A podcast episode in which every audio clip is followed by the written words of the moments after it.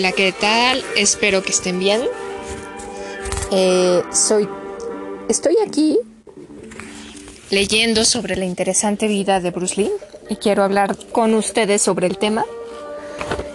Este. Me intriga. Siempre es, ha sido un personaje que siempre me ha intrigado y ya sé que debo de dejar de utilizar la muletilla este. Bueno, bueno, tomen en cuenta que no estoy haciendo un libreto radiofónico para hablar con ustedes, para contarles lo que se me ocurre. Así que bueno, voy a comenzar diciéndoles que el señor Lee, espero que la quien me esté escuchando haya visto películas de Bruce Lee, ¿vale? Era muy, muy este, vanidoso. Le encantaban las gafas, de dos colores, un tono más claro, el de abajo, y más oscuro, el de arriba, porque sentía que con eso se veía misterioso. De cierta forma, así es. También comentó en una ocasión que si no hubiera sido actor, hubiera sido mafioso en Nueva York. Y es probable que tuviera razón. Fue apodado el Mohamed, Mohamed Ali de las artes marciales. Entonces, probablemente hubiera sido un asesino a sueldo de cualquier triada de mafiosos, ¿están de acuerdo? Eh, era experto en kung fu y irónicamente nació en una ciudad demasiado tierna, quizá la, la ciudad más tierna de todo, Nueva, de todo Estados Unidos, perdón, que es San Francisco. Él nace el 27 de noviembre de 1940 en el Hospital Chino de San Francisco y su mamá estaba muy deprimida.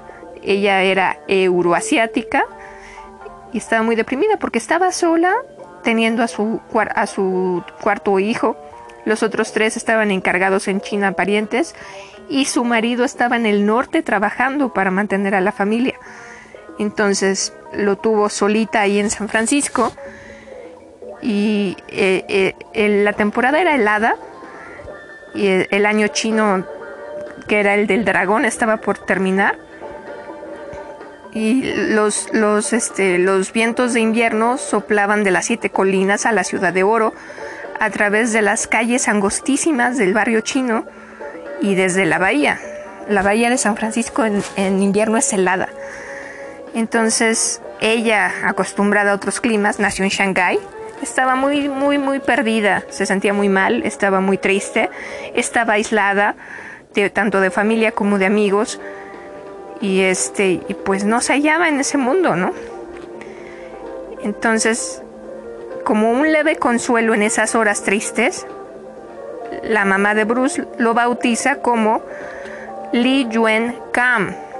Esto significa, en, eh, bueno, es mandarín, significa protector de San Francisco. Ocho años después, un puñado de chinos aficionados al cine lo conocerán como Liu Xiu Lung, que significa pequeño dragón. Y muchos años después, su nombre brillaría en las marquesinas de los cines como Bruce Lee en todo el mundo. Fascinante, ¿no creen? Entonces, la sala del hospital estaba llena de personas, era la preguerra, el destino de, de Lee era incierto, su mamá estaba muy triste y bueno, eh, no, su mamá no tenía esperanza en el futuro ahí, ¿vale? Estaba muy triste. Ya quería ver a sus otros tres hijos que seguían en, en Hong Kong y, pues fue, fue una temporada muy, muy, muy dura.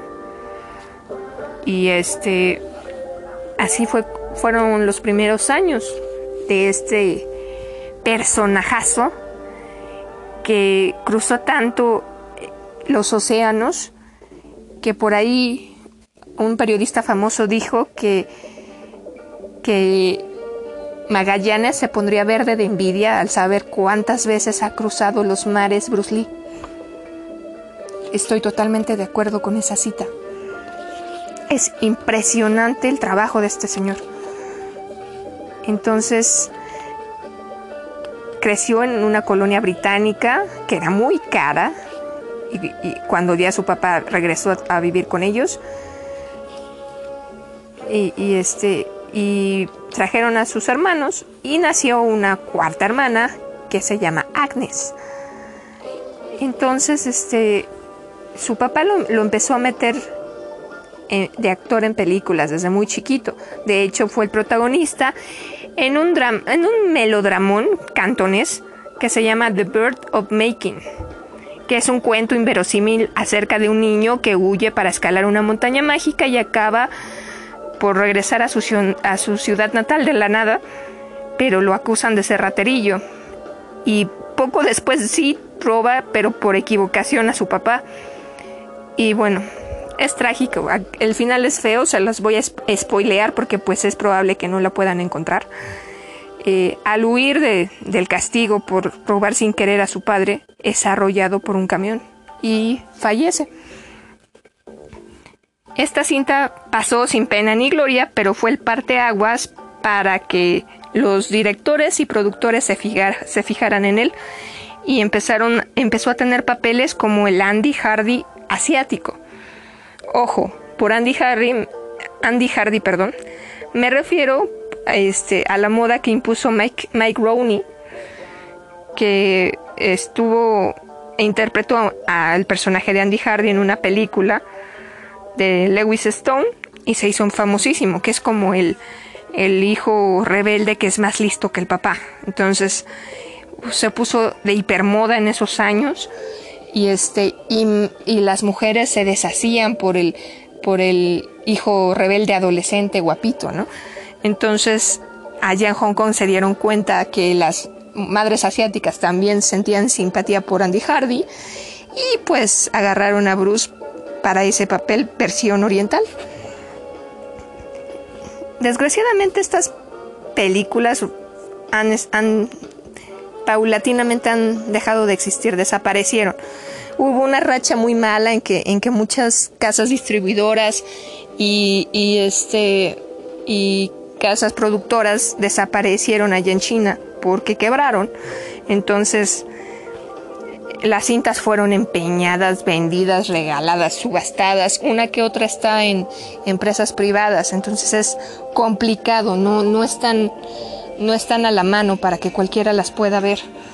Entonces se recuerdan técnicamente algunas solo en la memoria, en algunas reseñas de críticos o extractos que aún puedes buscar en YouTube. Entonces, bueno, la fama de Bruce llegó en su segundo estrellato infantil, que fue en la peli Cheung. Fue un triunfo total y él tenía ocho añitos y de ahí surgió el mote del pequeño dragón.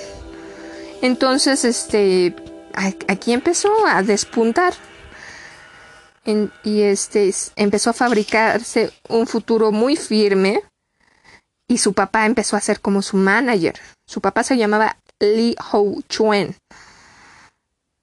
Y pero eso sí, siempre lo tenía bajo advertencia de que el negocio del cine era extraño, de que era eh, complejo y, traicionero.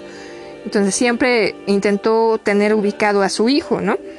Por mucho que desaprobara esto, nunca le prohibió hacer un papel.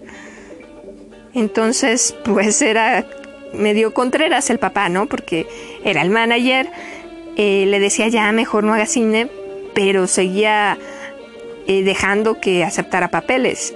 Bueno, hay que reconocer que pues era bastante dinero el que se iba a perder y de cierta forma Bruce era la mayor entrada económica a la casa. Entonces el papá era como que es que no me gusta que haga cine, el cine es feo, el medio es jodido, está lleno de drogos. Y Bruce, pero en esta película me pagan 20 millones. Ah, bueno, está bien, hazla. Entonces, no vayan a ser como el papá de Bruce Lee, por favor. No sean tibios, lo tibio apesta. O son o no son. Lo tibio lo tibio no cabe en ningún lado. Si dicen algo, cúmplanlo. Recuerden una cosa, este, la gente sin palabra no vale nada. En realidad en este mundo no poseemos las cosas materiales, lo único que tenemos es lo que hablamos. Y si no cumplen lo que están diciendo, si se contradicen, qué, qué, qué débil, qué débil es la qué feo, ¿no? Qué débil, qué, qué falta de empatía y de, y de honorabilidad. Y no es que sea chapada a la antigua o lo que sea, simplemente eso es lo que creo, ¿no?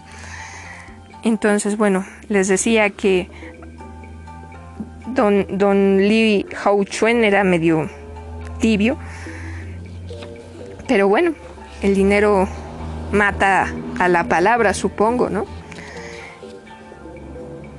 Y, era consciente que en algún punto Bruce se iba a convertir en una leyenda del cine.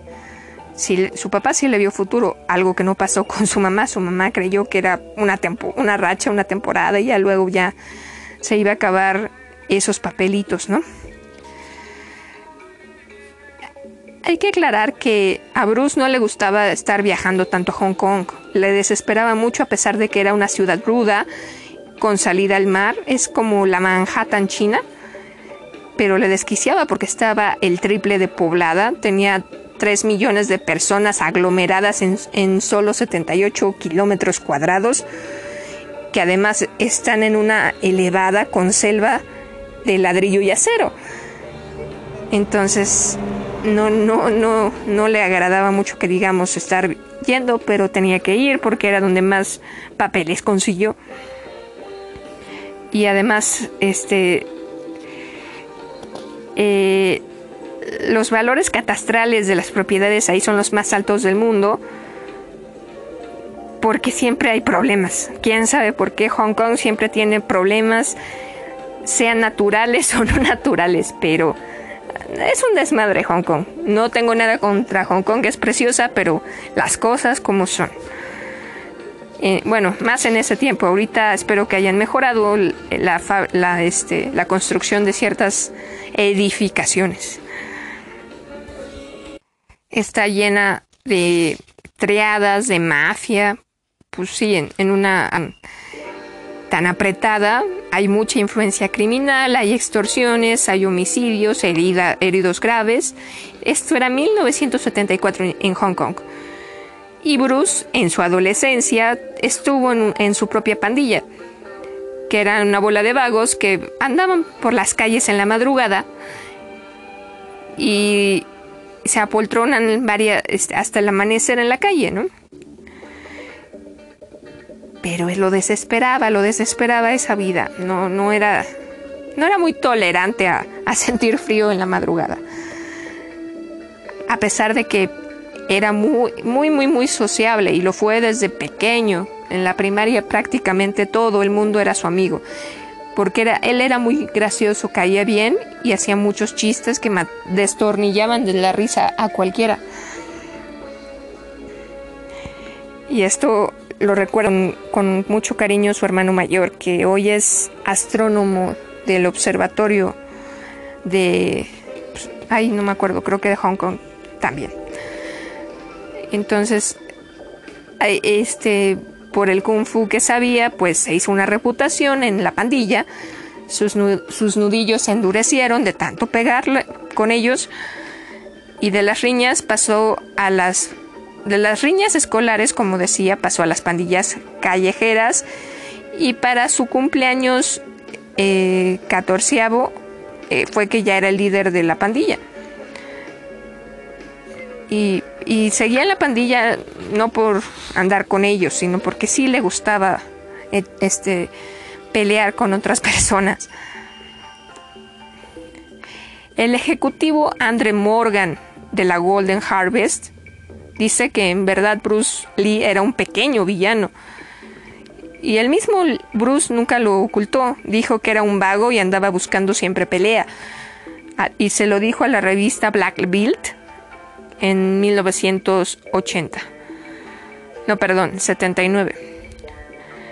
Que empleaban cadenas y plumas con cuchillos escondidos dentro de ellas para pelear. Y a esa edad había abandonado la, su carrera cinematográfica, ya no, ya no filmaba absolutamente nada. Y esto preocupó mucho a su papá. Se inscribió a un curso donde mejoró su kung fu, se volvió un experto. Su papá le enseñó desde pequeñito este, artes marciales. Con él practicó Tai Chi, Tai Chuan y el, y, el perdón, Tai Chi Chuan y el Tai Chi. Así va que en realidad son viejas disciplinas mentales y físicas que datan de los monjes taoístas de hace 1500 años. El secreto del tai chi reside en la suavidad y el movimiento lento de los ejercicios que se combinan para lograr un equilibrio entre la mente, el cuerpo y el espíritu. Los movimientos del Tai Chi Chuan son tan variados que ponen en juego todas las partes del cuerpo, desde las articulaciones más pequeñas hasta los músculos más grandes, con disposición armoniosa y patrones graciosos. Esto lo explicó el, instructor Daniel Lee en el número de marzo de 1974 estadounidense de artes marciales Inside Kung Fu. El resultado es una salud resplandeciente, elasticidad en las articulaciones, la, circulación de la sangre es muy estimulada, el sistema nervioso activado y el sistema respiratorio entra en plena acción. Aparte de una salud resplandeciente, el tai chi, de acuerdo con el profesor Lee, es también un camino a la bienaventuranza espiritual.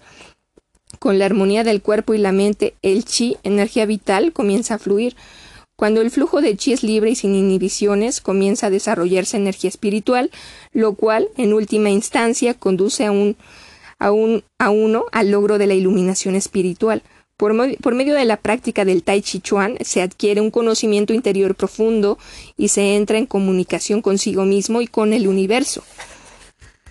Y bueno, desde que se volvió famosísimo, puso de moda estas dos, estas dos disciplinas en la juventud, tanto de Occidente como de Oriente. Entonces, este, se pusieron de moda, se abrieron miles de escuelas y, así empezó este nirvana desde las calles de Hong Kong hasta cualquier sitio del mundo. Y bueno, es eh, la comunicación con el universo y con su ser interno, la verdad es que le valía que, que empezó más bien a disfrutar, eh, golpear personas. Supongo que así este, desfogaba toda, todo ese brillo y todas esas energías que lo caracterizaban. Era muy volátil.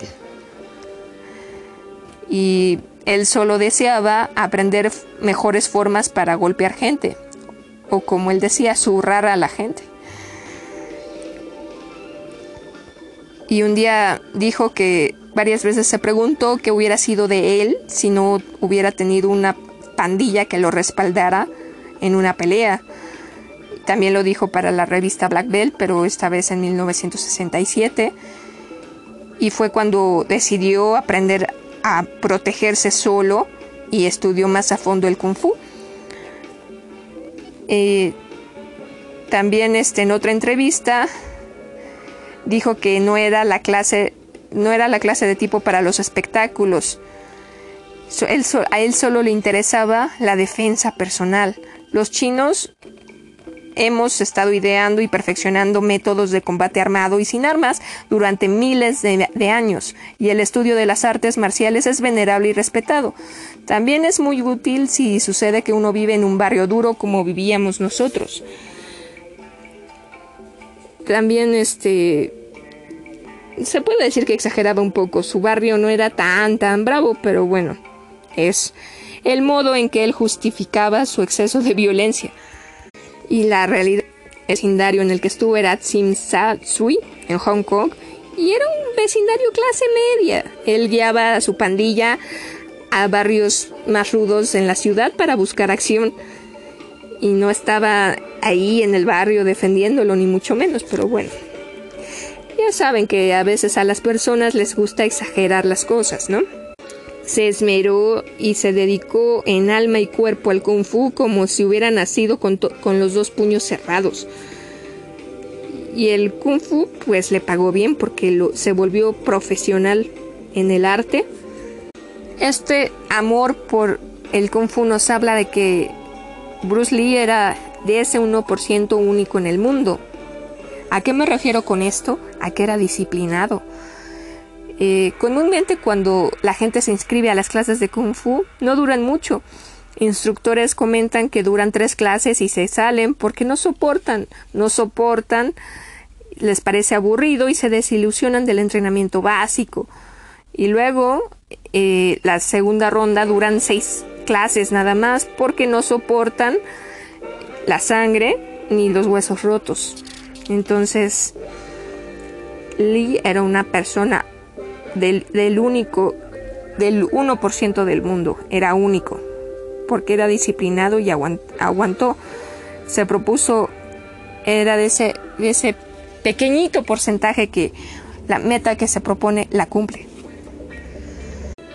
También hay que decir que tenía, desde que empezó a hacer kung fu, se puso torneado, se puso un poquito musculoso, se le hizo la pancita de lavadero y tenía bastante pegue con las compañeritas.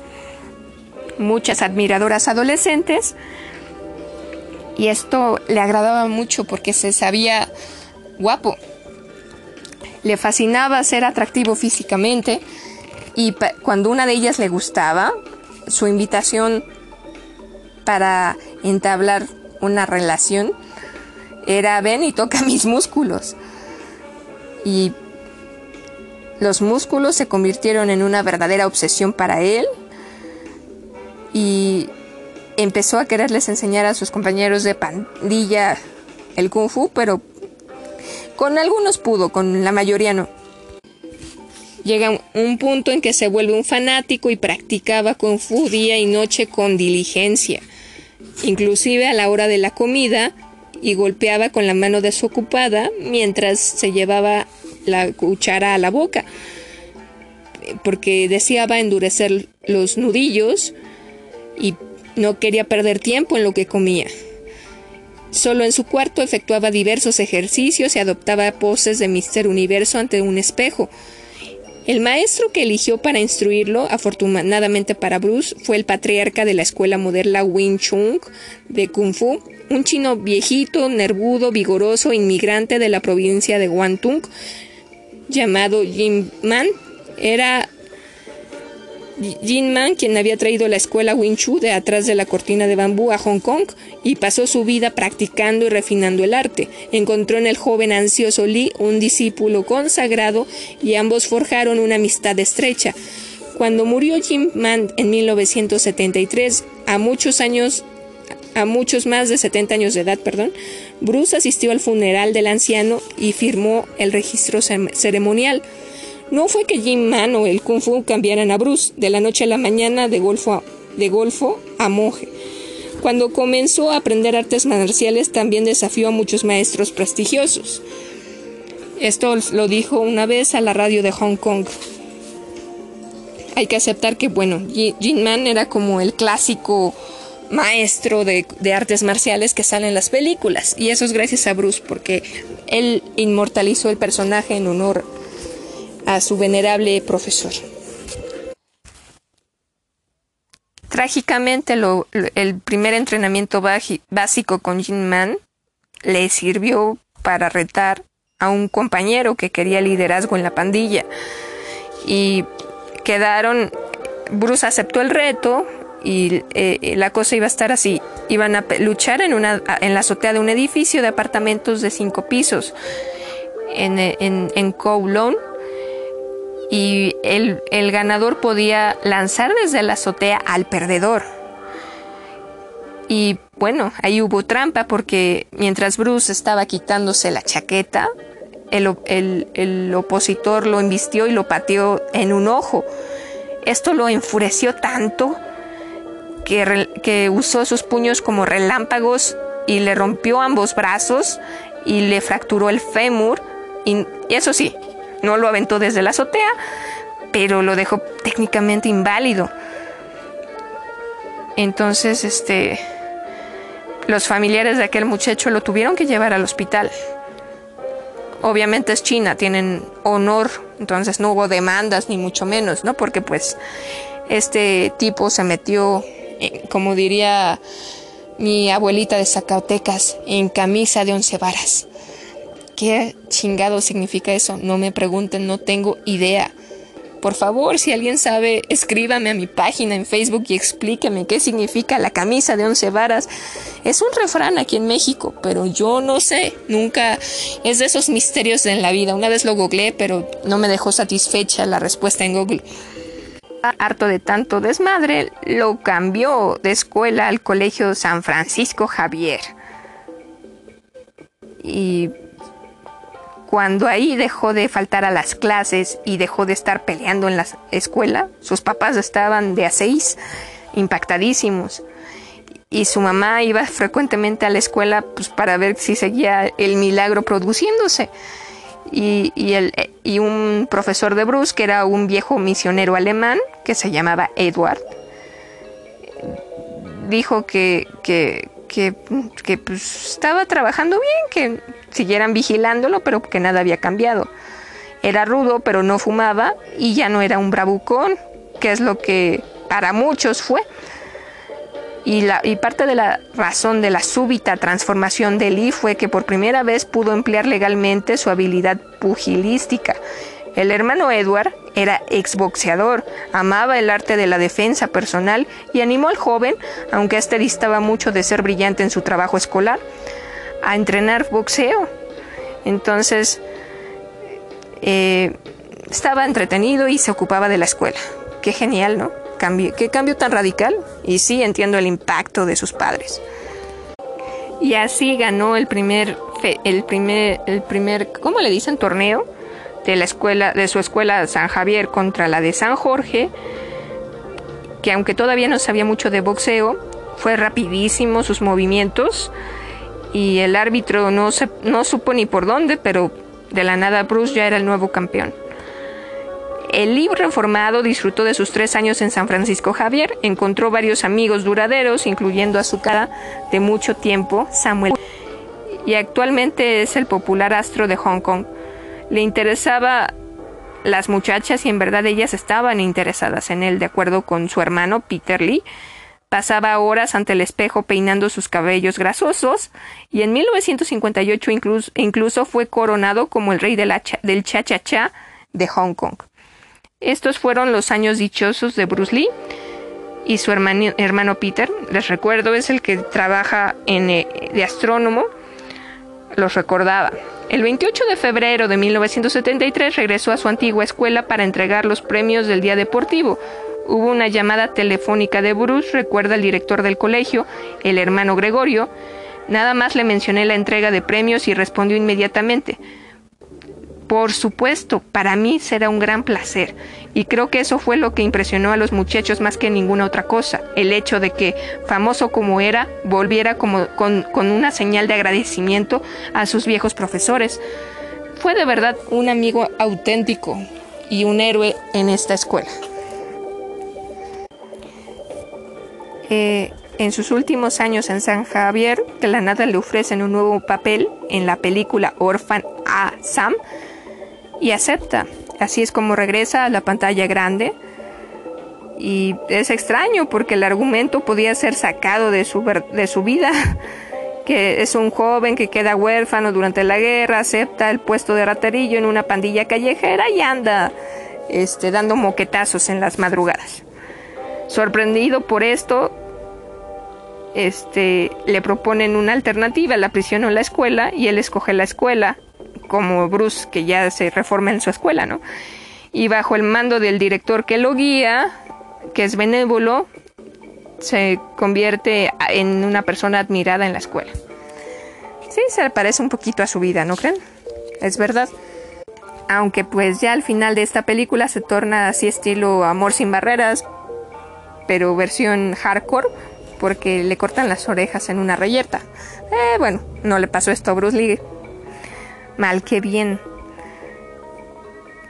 Bueno, hace el papel, de nuevo tiene cierta fama.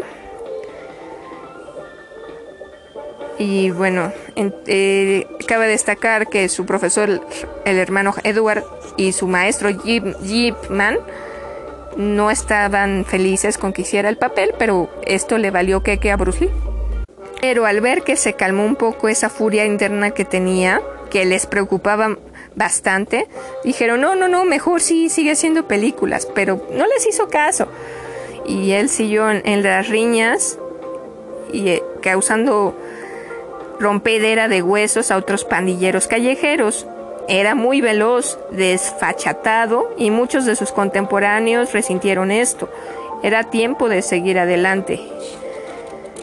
Él creía que su naturaleza era violenta y su hermano creía que debía cambiar ya. Y le provocaba a mis padres congojas terribles y noches de insomnio porque no regresaba. Y, y, eso lo dijo su hermano. Y su esposa Linda dijo, a mí acá en Estados Unidos me las llegó a provocar. O sea que de cierta forma sí seguía en pandillas, ya casado. Andaba por las calles, merodeando lugares salvajes, buscando pleito, tanto en China como en Estados Unidos. O sea, todo un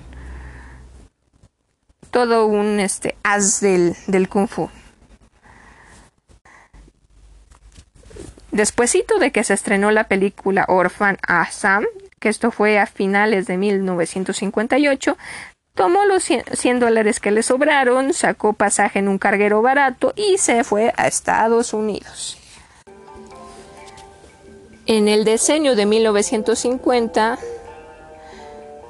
llegó el alfeñique de 44 kilos a formar su imperio de un millón de dólares con clientes que estaban cansados de que los bravucones patearan arena en su cara. Entonces, así comenzó su vida en Estados Unidos y al principios del diseño de 1950 ya tenía competencia extranjera integrada por una ola de hombres fuertes más pequeños, los hombres fuertes más pequeños de Japón, responsables del cultivo de millones de cuerpos sanos occidentales con su judo, su jiu-jitsu y el karate.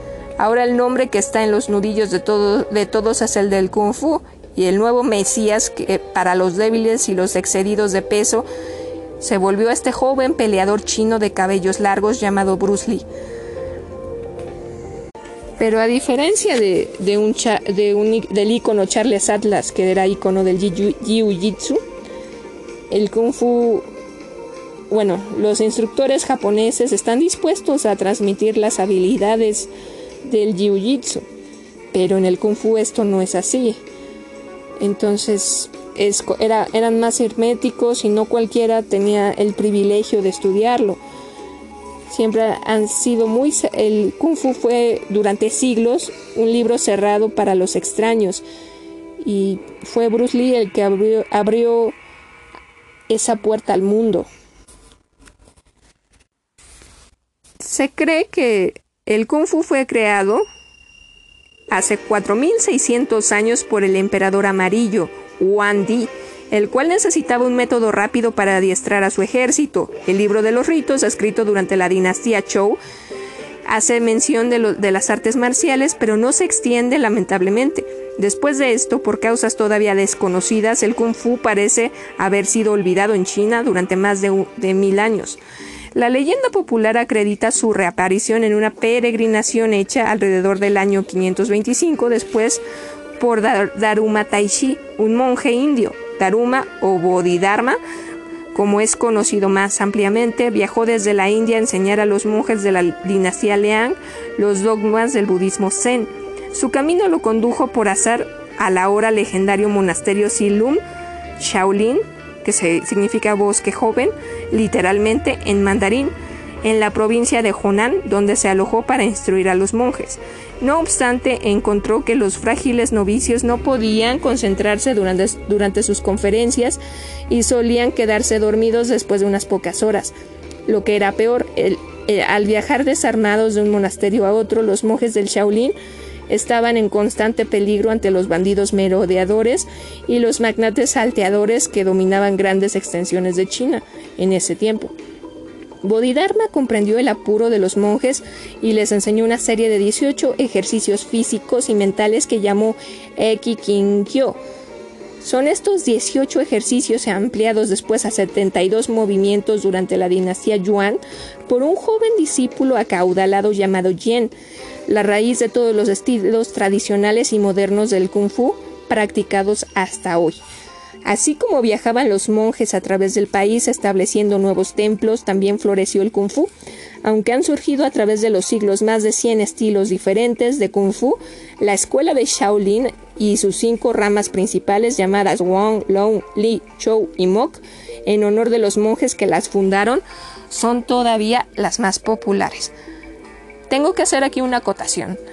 Técnicamente se puede decir que J.K. Rowling se basó en estos monjes que crearon las escuelas de kung fu para crear a sus fundadores de las casas del colegio de magia y hechicería Howards, ¿ok? Y que, y que se llamen así los estudiantes de cada casa, ¿no?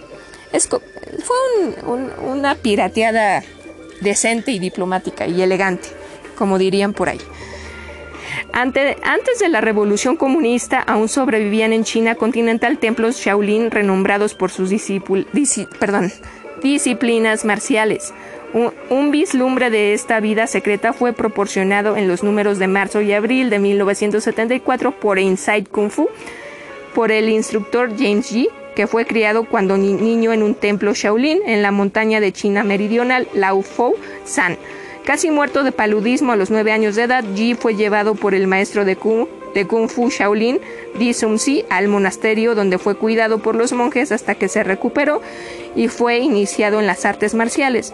Los ejercicios y disciplinas que describe son casi sobrehumanos y los maestros de Kung Fu que aquellos produjeron fueron superhombres, capaces de ver a kilómetros de escuchar el sonido más leve y de romper de un solo golpe una docena de ladrillos. Teníamos una pequeña guillotina, escribió G, y uno se paraba a un lado de ella con un fuego y un objetivo pequeño al otro lado. Golpeábamos a través de la guillotina y del fuego y hacíamos blanco en el objetivo. Esto soltaba la guillotina, en el segundo que uno golpeaba el, el blanco tenía que retirar la mano rápidamente. Si no lo hacía con velocidad suficiente, la mano resultaría cercenada. G practicó por años sus ejercicios todos los días, estrellando sus puños contra sacos de arroz, pateando tablas y trepando por un poste bajo la lluvia, con rodillas y antebrazos durante 20 minutos o más. Con el tiempo se le permitió ejecutar la técnica del puño de hierro, la más famosa de todas las habilidades de los Shaolin. Yi alcanzó un nivel en que podía rebanar melones en el aire con un movimiento de su mano, fortaleciendo sus puños al golpear baldes de arena, de agua, limaduras ardientes, de hierro, la técnica dural suave, yin y yang. Para los 16 años de edad podía romper ladrillos con un puño y matar a un hombre de un solo golpe. Si hubiera seguido estrenando con Disum, entrenando con Disum, habría sido iniciado en los secretos del poder interno. Aunque ahora puede flexionar espadas con la garganta, Yi afirma que tales trampas de fiesta son meramente juego de niños en comparación con las habilidades de sus antiguos maestros Shaolin. Recuerdo haber visto a un monje romper vidrio con las manos y después caminar sobre él descalzo. Recuerdo haber golpeado a Disumsi en el estómago y que éste atrapó mi puño con los músculos. Tiré y tiré, mas no podía sacar mi puño. Cuando intentaba golpearlo en la cara, bloqueaba el golpe con su hombro. Tan alto así lo movía. Los monjes tenían Hanjun, poder ligero, con el cual podían hacer leves sus cuerpos. Recuerdo el acto en que tomaba una pequeña caja de fósforos y la ponía sobre su costado. El tipo saltaba sobre ella y, no la rompía. Eso es el Hanju. Luego de dominar estos secretos, Yi habría pasado por la prueba de los, de los cuatro cuartos para convertirse en maestro de Kung Fu. La primera sala, el cuarto dichoso y triste, era una prueba emocional y filosófica. Los monjes contaban por turno una historia chistosa y una triste, mas si el iniciado mostraba cualquier emoción en absoluto, cualquier emoción en absoluto fallaba. Después estaba el cuarto de la potencia, donde se medía la fuerza del candidato, que debía levantar una peña de 90 kilos, tender un arco pesado y cargar dos cestos de 180 kilos. Luego venía el cuarto oscuro. Uno se sentaba y se concentraba en la, en la yema de su dedo le arrojaban repetidamente un cuchillo y usted tenía que escuchar el viento del cuchillo a fin de esquivarlo o bloquearlo. Tenía una cosa grande llamada honk, como un poste telefónico con ruedas abajo. El cuarto oscuro era como una especie de callejón, de modo que el honk rodaba tan rápidamente hacia uno que teníamos que tratar de esquivarlo. Si no se sabía cómo esquivarlo, podía aplastarlo a usted. La prueba final era el cuarto de la venganza. Todo lo que le daba a uno era una silla larga. Entonces debía defenderse contra diez tipos que comenzaban a azotarlo con varas. Si podía defenderse de ellos sin herir a ninguno, entonces habías triunfado. Según la leyenda, los maestros de Kung Fu que salían del templo Shaolin levantaban con los antebrazos una urna ardiente, marcando en su carne un símbolo indeleble, distinto en cada escuela Shaolin. Tal era el poder del Kung Fu Shaolin, un poder que escribe Yi, bien puede estar perdido para el mundo. Durante la revolución los soldados comunistas saquearon los templos y los monjes huyeron a las montañas. Aunque el gobierno chino ha principiado a reconstruir los monasterios, los monjes no quieren volver. Como podría esperarse de los nombres musicales de muchos de sus movimientos, mono, mono agarrando el melocotón, nueve dragones en el mar, tigre descendiendo la montaña, mucho del kung fu fue deriva de movimientos de animales y de hecho escuelas completas de entrenamiento se basan en los mecanismos de defensa de un insecto o un animal. Bueno, ahorita voy a ponerles una canción y les continúo contando de el gran Bruce Lee y bueno, ahorita es uno de sus maestros el que habla.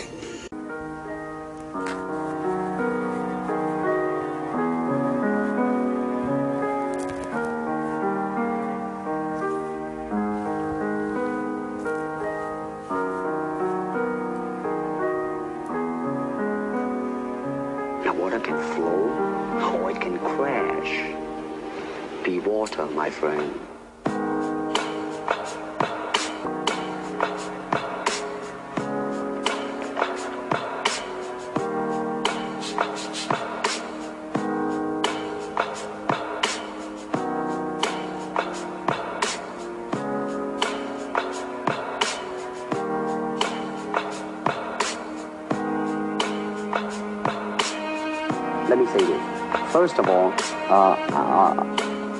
Word superstar really turned me off, and I'll tell you why. Because the word star, man, is an illusion. It's something what the public calls you. You should look upon oneself as an actor, man. I mean, you would be very pleased if somebody say, hey, man, you are a super actor.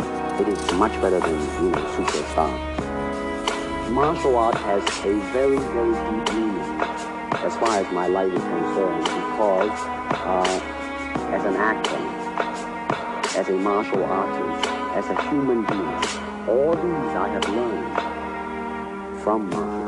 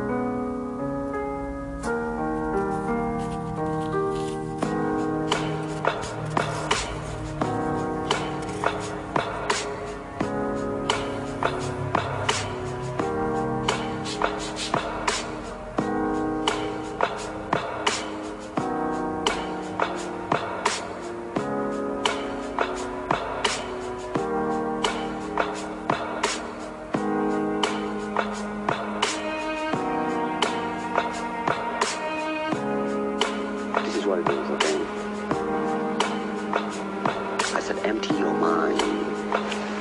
Be formless, shapeless, like water. Now you put water into a cup. It becomes the cup. You put water into a bottle, it becomes the bottle. You put in a teapot, it becomes the teapot. Now water can flow or it can crash. Be water, my friend.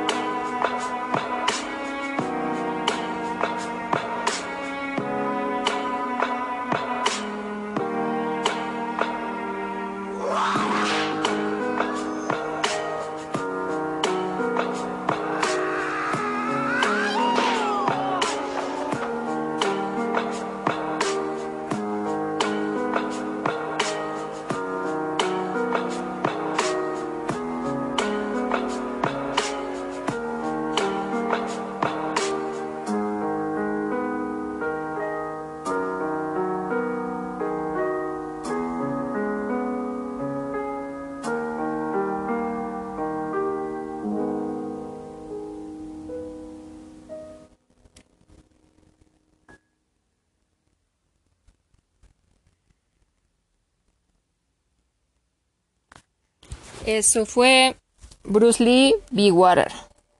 Es, debo decir que es un video interesante porque la voz que escucharon es la de Bruce, pero lo, recrear, lo recrearon digitalmente y es tierno porque ponen fotos de su familia. Entonces, si pueden buscarlo en YouTube, disfrútenlo. Bueno, voy a seguir contándoles. El fundador de la escuela Tonglong se llama Manta Religiosa. Eh, la creó cuando descubrió hace 300 años cómo peleaba una mantis religiosa contra un saltamontes en la provincia china de Shantung. Le impresionó tanto las defensas del insecto que lo capturó y estudió sus reacciones cuando lo asusaba con una varita. Y, así creó el estilo, aprendiendo de los movimientos de su minúscula maestra.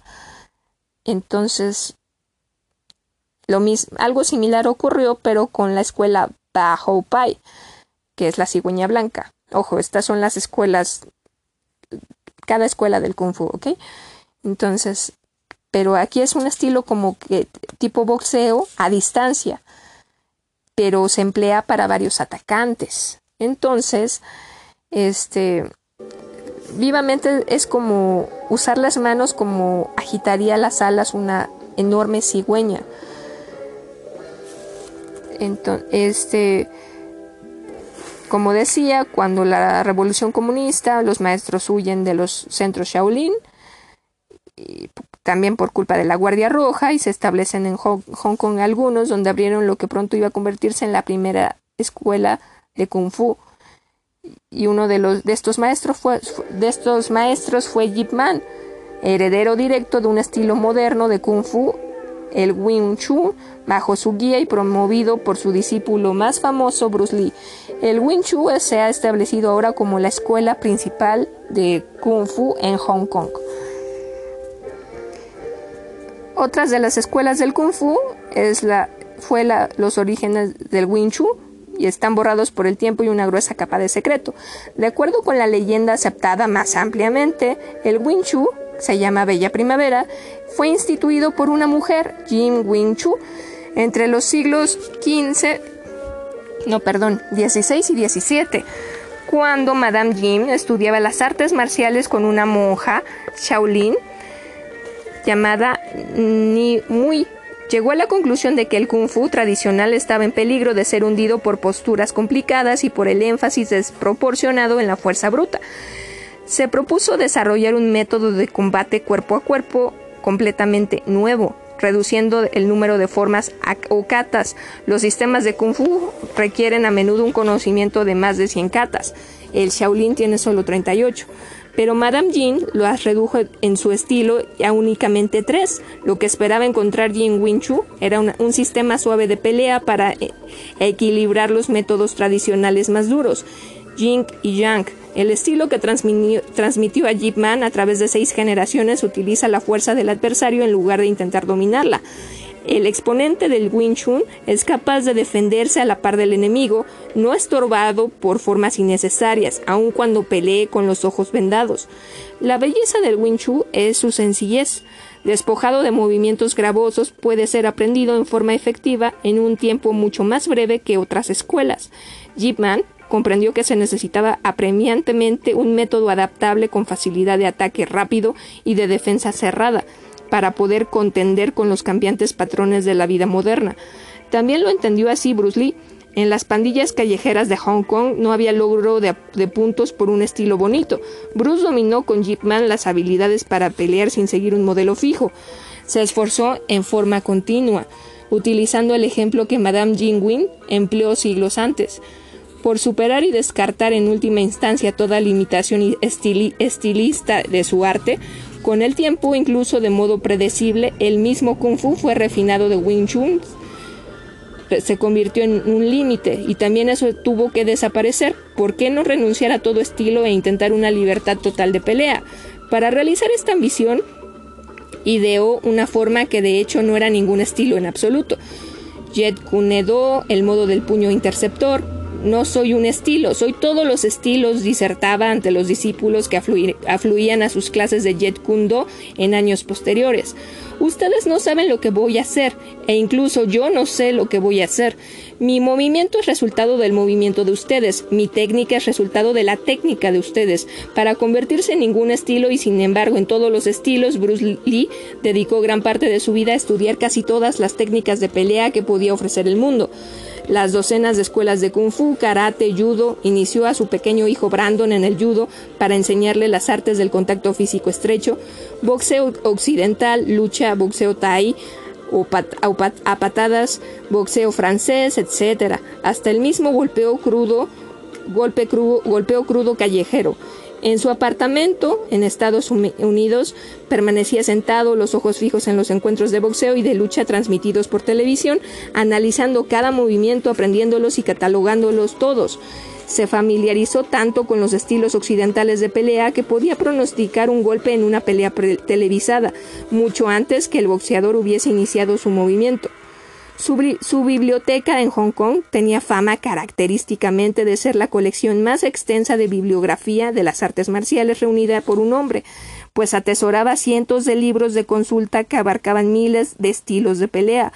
De ellos seleccionaba puntos detallados y sutiles para incorporarlos con precisión devastadora contra opositores sorprendidos en el momento exacto, inesperado, el ejemplo clásico de la conversión de Lee en todos los estilos es mostrado en la escena épica de la pelea en Way on the Dragon, Way of the Dragon, of the Dragon, perdón, derribado al suelo de piedra del Coliseo por el campeón de karate de Estados Unidos, Chuck Norris. Rebota una postura de boxeo y comienza a bailar sobre las puntas de los pies como Mohamed Ali, confundiendo completamente a Norris, quien está acostumbrado únicamente a la formalidad rígida del karate. No fueron solo otros métodos de pelea lo que abarcó Lee Bruce en el Jet Kune Do, como sus ancestros campesinos de la China antigua, que se inspiraron en las aves e insectos más pequeños. Lee captó muchas de las intranscendencias aparentes en la vida moderna. Una grabación de música viva sería bastante para hacerlo ponerse de pie y moverse al ritmo. El movimiento pronto fluiría al boxeo de sombra y después se fundiría en un entrenamiento complicado del kung fu. Para Bruce, pelear era pelear y bailar era bailar, recuerda a su esposa Linda, alumna del Kung Fu. Más como todo implica movimiento físico y ya uno debe conservar un flujo, sea en la danza o en la pelea, para él había una relación. Bruce aprendía de estas relaciones y las mostraba en su pelea. Había dentro de todas las peleas una especie de equilibrio y ritmo innatos. Dice el director cinematográfico Michael Kay y constantemente estaba buscando ritmos cada vez más complicados. Hacia el fin acostumbraba pasar horas escuchando con audífonos música india por los complejos patrones rítmicos que ésta ofrece. A través de su carrera en el ámbito del kung fu, Bruce hizo campañas para que se acudiera menos a reglas autoimpuestas y se aumentara la libertad de expresión en las artes marciales. Consideraba que muchos métodos de defensa personal eran poco más que grilletes, tanto para el cuerpo como para el espíritu. No creo en la palabra estilo, dijo una vez al, radiodifusor Ted Thomas, a menos que hubiera seres humanos con tres brazos y cuatro piernas, o que tuviésemos otro grupo de seres humanos estructuralmente distintos a nosotros. Solo entonces podría haber un estilo diferente de pelea. Lo lamentable es que ahora hay boxeo que emplea las manos, judo que es proyección y todo lo demás. No estoy desdeñando nada de esto, lo que estoy diciendo es que las personas están separadas por los estilos, no están unidas porque los estilos se transformen en leyes. El fundador principia con hipótesis, pero luego éstas se convierten en la, en la verdad evangélica. Cuando usted emplea un estilo japonés, está expresando una técnica nipona, pero de ninguna manera se está expresando usted mismo. Debe preguntarse cómo puedo expresarme sinceramente. En el momento que golpee, uno debe estar realmente dentro de ese golpe. Para Lee, estar en el golpe significaba viajar más allá de la acción mecánica hasta un plano casi espiritual. Los artistas marciales están divididos abiertamente respecto al problema de lograr iluminación espiritual a través del golpe. Continúo contándoles, ¿ok? Este... Em, lo siento, es que se me cortó la anterior grabación. Los estilos se transforman en leyes, el fundador principia con hipótesis, pero luego éstas se convierten en la verdad evangélica. Cuando usted emplea un estilo japonés está expresando una técnica nipona, pero de ninguna manera se está expresando usted mismo. Debe preguntarse cómo puedo expresarme sinceramente. En el momento que golpee, uno debe estar realmente dentro de ese golpe. Para Lee, estar con el golpe es más allá de la acción mecánica hasta un plano casi espiritual. Los artistas marciales están divididos abiertamente respecto al problema de lograr iluminación espiritual a través de los puñetazos, un tema que explica en gran parte la amplia popularidad del kung fu, el aikido y el tai chi entre sus jóvenes partidarios en el mundo occidental. Muchos representantes se mofan del misticismo filosófico de la serie de televisión Kung Fu de David Carradine y citan artículos con, tótulos como Hallé a Dios a través de Bruce Lee, a guisa de ejemplos del modo en que ha sido distorsionado e inflado de toda proporción el espiritualismo de las artes marciales. Cuando principié pensé que todo se trataba de caminar sobre la arena sin dejar huellas, cosas de esas, dijo el periodista de Hong Kong, Peter Bennett, quien ha estado practicando karate durante cinco años. Si usted incluye unas pocas palabras respecto al bambú ondulante, está garantizado que tirará a la gente de espaldas. Seguro los monjes Shaolin pueden haberlo iniciado, pero no como un modo de lograr el, el nirvana. Era una defensa. En realidad todo es golpear a alguien como un diablo antes de que el otro golpee a uno como un demonio. Bruce no estaba de acuerdo. Es un arte y como cualquiera de estos, las artes marciales son el último caso de conocimiento de uno mismo, dijo a la revista Square. Un golpe o una cos no es zurrar como un demonio al tipo que está enfrente, sino hacerlo con el propio yo, con su temor o sus inhibiciones. Lee creía que las fuerzas elementales de la vida chi fluían dentro del cuerpo y mediante el Jet Kun Nedo se esforzó en formar constante se esforzó en forma constante por utilizar dichas fuerzas.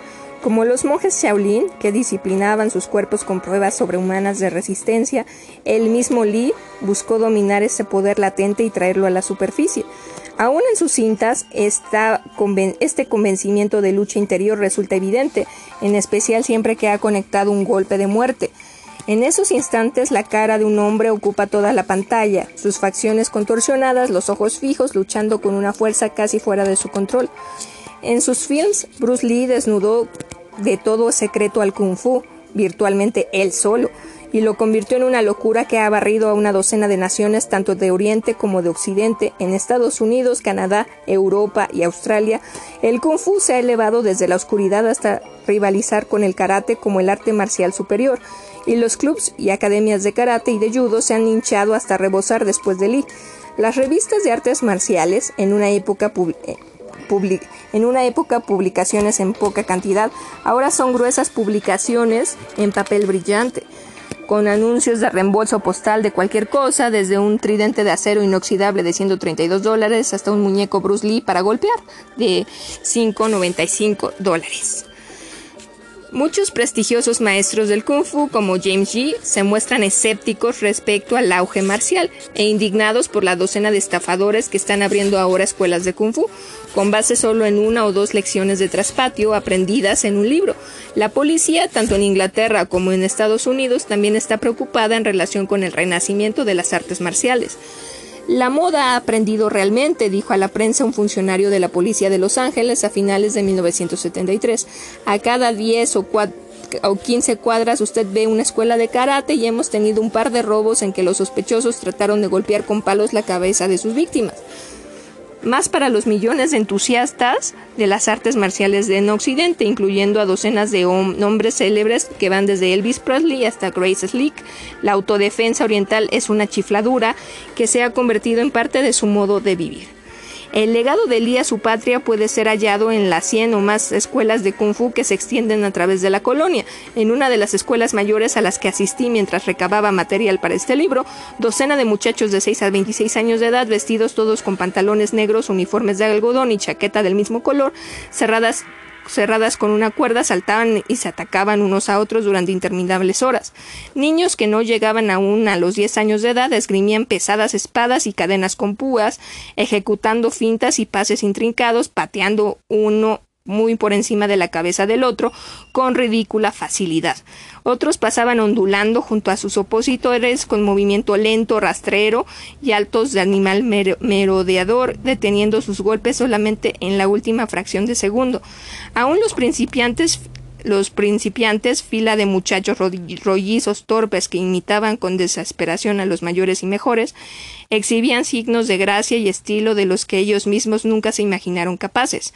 Obviamente pregunté a un grupo de estos discípulos jóvenes quién era el artista marcial más grande en el recuerdo vivamente y rieron de una pregunta tan tonta. Bruce Lee, por supuesto, fue la contestación a coro. Pero qué tan bueno fue Bruce Lee. No hay duda de que él era considerado el hombre a vencer entre los jóvenes rudos del mundo de las artes marciales. A donde quiera que iba era acechado por los actuales Billy the Kids, dispuestos a irrumpir y abatirlo con un golpe de suerte. Después de su primera cita para Golden Harvest, los desafíos surgieron por correo a través de los medios publicitarios o sencillamente en las calles. En realidad, por lo común soy el último en saberlos, decía él. Siempre lo sé por los diarios, por los reporteros, antes de comprender en persona qué diablos está ocurriendo.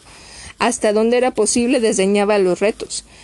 Si uno está seguro dentro de sí mismo, los, los, trata mucho muy a la ligera porque se pregunta ¿estoy temeroso en realidad o tengo dudas de que va a derrotarme? Si no tengo esa duda, entonces ya dije, los trato en forma muy ligera. No obstante, algunas ocasiones era difícil desdeñar los desafíos. André Morgan nos narra. Estábamos en emplazamiento para Enter the Dragon y había Enter the Dragon y habíamos contratado como extra a un grupo de muchachos. Entre tomas nos sentamos a charlar cuando de pronto uno de ellos le gritó a Bruce No creo que seas tan rápido, pienso que todo es efecto fotográfico. Bruce no hizo aprecio y continuó la conversación y el muchacho gritó nuevamente Eres un fraude. Aceleran las proyectores y nadie es tan veloz, te reto. De manera que el muchacho saltó del muro, decidido a enfrentar a Bruce Lee, y en verdad Bruce pareció jugar con él como un gato con un ratón. El muchacho matándose atacaba con su mejor kung fu y Bruce nada más parado ahí lo esquivaba. El muchacho no quería sentarse e intentó patear a Bruce en la cara. Bruce perdió la calma solo por un segundo y le dio aquel una buena en la cara con el pie, no con fuerza, únicamente como para cortarle el labio o informarle que el juego había concluido. Otra forma de juzgar lo bueno que era Bruce Lee es leer la lista de grandes figuras que han hecho papeles coestelares con él en sus películas. Chuck Norris, campeón de karate siete veces, Bob Wall, campeón profesional de karate en 1970, Peter Archer, campeón de karate de la comunidad británica, Yang Xi, campeón de Shotokan de Asia Sudoriental, estos hombres consideraron a Lee un opositor digno, el punto de viajar miles de kilómetros para permitirle machacarles la cara hasta dejárselas como carne molida ante un público mundial. Kilo por kilo, Lee es invencible, decía Bob Wall a sus amigos. Pero tal vez el juicio final reside en las propias palabras y acciones de Lee.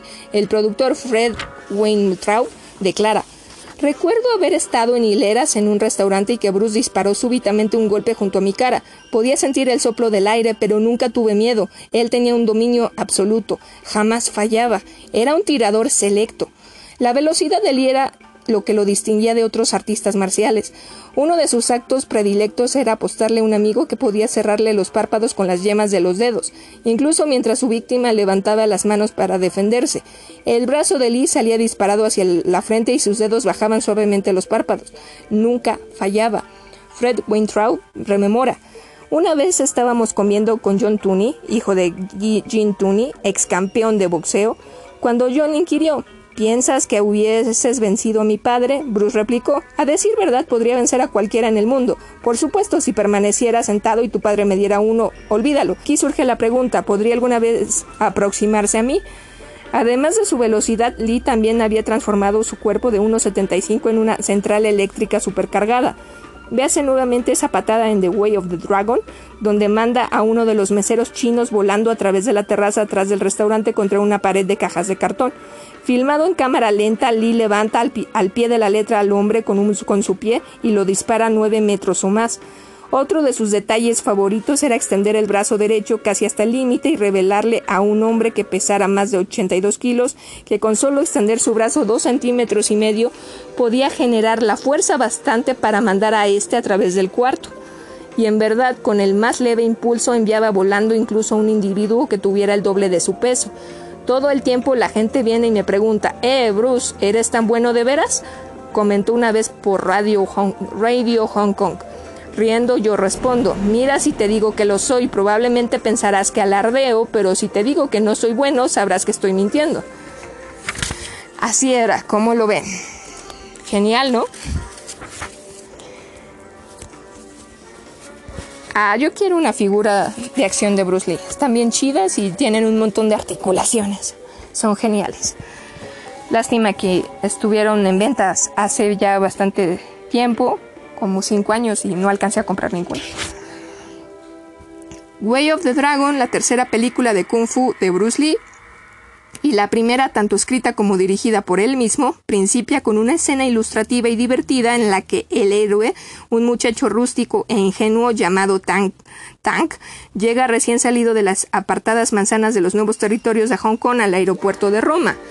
Es un hombre se gusta actuar como grande, ¿ve? Dice Bruce a un reportero durante la filmación.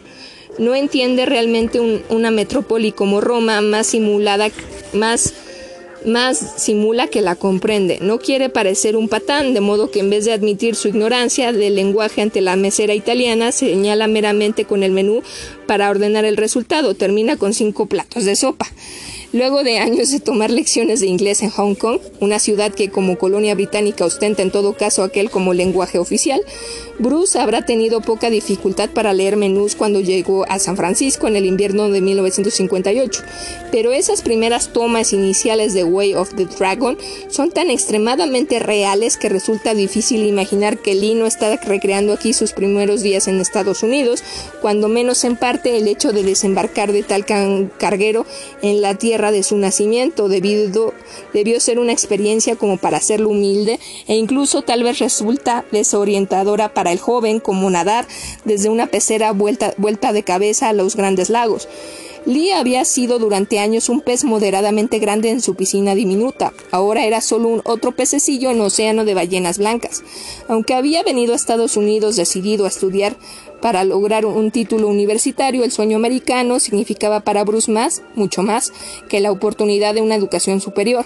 Fascinado por la actuación ambicioso y, alentado por el éxito de su canto del cisne cantonés, Orphan and Sam, para Bruce, Lee, para Bruce Lee, Estados Unidos significaba Hollywood.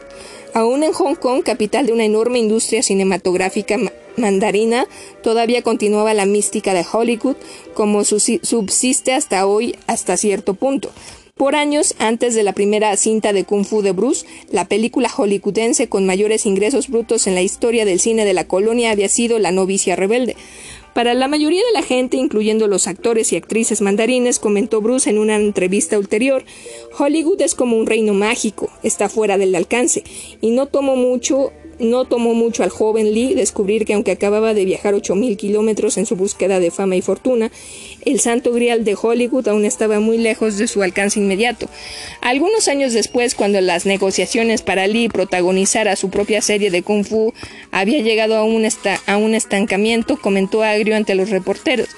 Lo que viene deteniendo las cosas hasta ahora es que mucha gente está sentada en Hollywood tratando de sacar en limpio si el público estadounidense de televisión estaría dispuesto a aceptar a un héroe oriental. Podríamos obtener algunas reacciones espectaculares en realidad en sitios como el Corazón del Sur. En 1958 los únicos actores chinos que los públicos californianos, ya no, ya no los del Corazón del Sur, estaban dispuestos a tolerar eran prácticamente Fu Manchu, un cocinero imbécil de la serie Bachelor Father, y las sordas amarillistas obligatorias lanzadas con regularidad monótona contra soldados estadounidenses, superadas numéricamente en cualquiera de una docena de películas de guerra. Si hubiese estado dispuesto a ponerse una coleta o hacer el papel de un extra muerto en un filme espectacular de soldados norteamericanos, es muy probable que Bruce hubiera logrado primeras partes frente a una cámara. Pero después de ser jefe de pandillas en las calles peligrosas de Hong Kong por casi un decenio, Bruce Lee no iba a prenderse de una coleta para nadie. Luego de algunos meses miserables que pasó viviendo en el barrio chino de San Francisco con un amigo de su padre, Bruce hizo maletas y se encaminó al norte, a Seattle, en el estado de Washington para convertirse en lo que espera evitar todo inmigrante chino de todo el mundo, un mesero chino. Durante el día, Bruce estudiaba en la escuela vocacional Edison de segunda enseñanza. Por las noches llevaba platos a las mesas. Entre una y otra actividad practicaba kung fu naturalmente. Cuando se graduó en la Edison, se inscribió en la Universidad de Seattle, Washington, como estudiante de filosofía. Fue por ese tiempo cuando principió a enseñar kung fu, primero a sus amigos y luego a los que podía pagarles, aunque su tarifa siguió siendo moderada, necesariamente de acuerdo con los estacionamientos y sótanos a los que se veía obligado a recurrir para instruir a sus discípulos. Mientras estaba en la Universidad de Washington, Bruce conoció a una joven estudiante de medicina norteamericana de origen sueco llamada Linda Emery. Linda Lee habla poco después de su noveno aniversario de bodas. Tenía una amiga en la escuela de segunda enseñanza, una amiga china que estaba tomando lecciones de kung fu con Bruce. Todas pensábamos que era muy chistosa, reíamos de ella y le gastábamos bromas. Bruce venía a mi escuela y yo aún estaba en la secundaria y él era estudiante universitario y daba conferencias de filosofía china. Bruce le fascinaba a mi amiga y un día ella me llevó a su lección de kung fu. Pasó algún tiempo y después de terminar la secundaria entré en la Universidad de Washington, a donde asistía también Bruce. Como mi amiga china lo conocía, formamos una especie de grupo que se reunía entre clases. Hablábamos y nos divertíamos mucho juntos. Y luego, bueno, el grupo se disolvió y Bruce y yo comenzamos a andar juntos. A partir de ese punto, la morena esbelta fue una cara bella regular en las clases de Bruce. No sé si estaba más interesada en el kung fu o en el profesor, y se casaron en 1964. Al escuchar a Linda hablando de su idilio nueve años después de que él empezó a cortejarla, mucho de la felicidad auténtica de estos primeros días aún es evidente. Entonces estábamos terriblemente pobres, pero recuerdo que en nuestro primer año de matrimonio disfrutamos de una dicha delirante. Para mucha gente, en particular para quienes lo conocieron antes, la elección de esposa por Bruce fue extraña. En casa jamás le había faltado al, rey del chachachá de Hong Kong una jovencita encantadora que colgase de su brazo. Linda Emery, callada, inteligente, medio estadounidense, parecía para Bruce un paso largo en otra dirección. Más para sus amigos íntimos y familiares existió una lógica fuerte, aunque intangible, detrás de la formación de esta pareja. Diría que Linda no es diferente realmente en absoluto de muchas muchachas chinas, comenta Peter Lee. Aunque es norteamericana, resulta mucho más parecida a aquellas en carácter. Es difícil explicarlo, pero aún en la primera ocasión que la vi, aunque estaba utilizando un tenedor para comer comida nuestra, era muy china. Linda fue el yin para el yang de Bruce, la dulzura para la entereza de él, e hicieron una buena pareja. Al describir sus relaciones con Bruce, poco después de la muerte de este, ella dijo, nuestro matrimonio no fue como la ecuación matemática donde uno más uno es dos, sino más bien las dos mitades unidas ajustadas para representar un todo. Linda Emery fue la estadounidense callada que podía equilibrar el carácter violento de su esposo, verter sobre él la, la, atención que exigía su gran vanidad y animarlo a través de los años magros que les esperaban. Por otra parte, incluso se convirtió en una parte de su mundo particular de las artes marciales. Siempre he hecho ejercicio físico, fui directora del grupo que animaba a, los deportistas en la escuela secundaria, de modo que no me encontraba por entero fuera de condición física y pude hacer las cosas que estaban haciendo todas, todos en las clases de Bruce. Luego que nos casamos me tomó como una especie de compañera de entrenamiento con suavidad, pero probó nuevas cosas en mí. Bruce había estado buscando en Linda una compañera para toda la vida y había escogido sabiamente. Después de su matrimonio abandonó el curso de filosofía y abrió, su primera escuela de kung fu en un intento de mantenerse él y su esposa. Se trataba de un establecimiento modesto, incluso para hacer gimnasio, situado en un pequeño sótano en Seattle. Sin embargo, Bruce estaba orgulloso de, de su primer intento serio de enseñar las artes marciales y llamó a la escuela un Kung Fu Institute, Instituto de Kung Fu de Bruce Lee. Su tarifa por mes de instrucción era solamente de 15 dólares. En ese tiempo ninguno de los que tenían relación con el instituto trataba de enriquecerse con el boxeo chino. Poco después, Lee volvió con su joven esposa a California, a Oakland, precisamente al otro lado de la bahía respecto de San Francisco, dejando la escuela en manos de su amigo, el abarrotero de Seattle, Taki Kimura. Vivieron allí con otro amigo del Kung Fu de Bruce, James Lee. Los dos hombres juntos abrieron una segunda escuela de Jung Fa en Oakland. Durante este periodo, Bruce se lanzó a preparar un libro concerniente al arte, al arte del Jet Kun Edo, que se llamaría Tao of Jet Kun. Jamás fue publicado. Sentí entonces como aún siento ahora que no voy a prostituir el arte por dinero, dijo a principios de 1973. Es interesante reflexionar aquí en la actitud de Bruce hacia el lucro mediante la publicación, la pública exposición de su arte. La línea que divide la prostitución de la explotación está definida bastante clara en cualquier diccionario. La primera como dar uso infame a habilidades y la segunda con más sencillez como utilizar para los fines privados de uno. Pero en el mundo real, especialmente en los campos de la diversión y el comercio, esa línea es frágil. Resulta innegable que Lee explotó el kung fu durante casi toda su carrera profesional, y hay quienes lo acusan de que en sus últimos años, en particular en sus tratos con Hollywood, forzó esa línea y la cruzó de varias en varias ocasiones, desacreditando su arte y las tradiciones del mismo. Una explicación más probable de su decisión de abandonar el Tao of Jet Kune es que temió la explotación subsecuente de sus habilidades. Por eso no publiqué el libro. Algunos tipos lo leerían y después abrirían escuelas utilizando mi nombre como si hubiese sido su instructor. Uno se pregunta si Bruce Lee se detuvo, aún por un momento, al, borbotar esa admisión a un reportero. Quizá luego de hacer eso bien pudo haber captado el eco de la risa de un viejo instructor chino que los desatinos ególatras de su discípulo favorito, porque de toda la gente, con la posible excepción de Linda Emery, uno siente que fue únicamente Jip Man quien comprendió las contradicciones y emociones interiores impetuosas que impulsaron a Lee primero a perfeccionar su arte y después a compartirlo, mediante un precio, con el mundo occidental.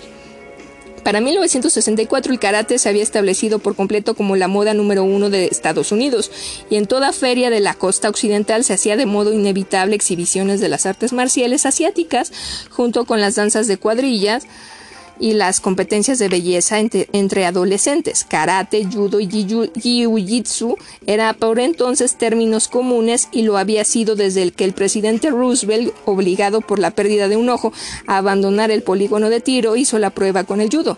Para Lee, esta popularidad abrumadora y exclusiva de las formas niponas de pelea presentaba un reto doble.